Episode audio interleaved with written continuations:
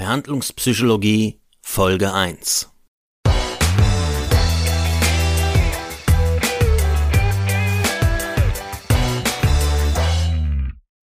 Hallo und herzlich willkommen zum Podcast Verhandlungspsychologie.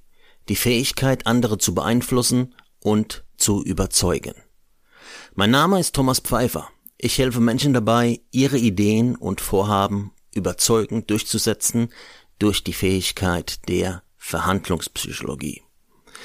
Ich beschäftige mich schon, ja, über zehn Jahre mit diesen Themen, weil es einfach unheimlich spannend und äh, auch vielseitig ist. Jeder von uns verhandelt und beeinflusst jeden Tag. Auch wenn so uns das oft nicht bewusst ist. Aber genauso wie wir jemanden beeinflussen, werden wir natürlich auch selbst von anderen beeinflusst.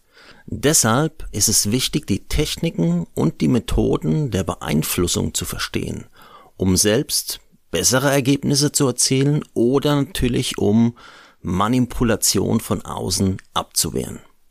Vielleicht kennst du das Gefühl. Du hast gute Argumente und Fakten gesammelt und schaffst es trotzdem nicht, deinen Kunden, Kollegen oder deinen Chef zu überzeugen.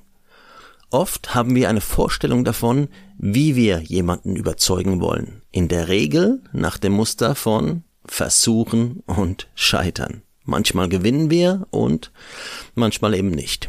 Es ist kein klares Muster zu erkennen. Manche Menschen aber bekommen fast immer, was sie wollen. Und das mit einer sehr, sehr hohen Wahrscheinlichkeit. Und zwar in jeder Situation. Diese Leute überzeugen ihren Ehepartner, ihre Kollegen, ihren Chef und ihre Kunden. Und zwar mit einer chirurgischen Präzision.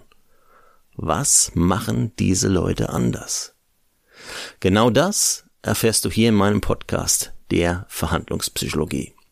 Bei einer Verhandlung unterscheiden wir generell immer zwischen einer äußeren Verhandlung und einer inneren Verhandlung. Bei der äußeren Verhandlung haben wir einen Dialog zwischen zwei Personen oder Parteien, bei denen Informationen ausgetauscht werden, um eine Klärung oder um eine Einigung zu erreichen.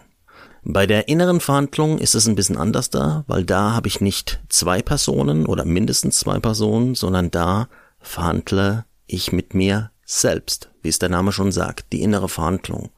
Und zwar ist das einmal eine Verhandlung, bei der ich zum Beispiel die Vor- und die Nachteile gegenüber abwäge, um so zu einer Entscheidung zu kommen.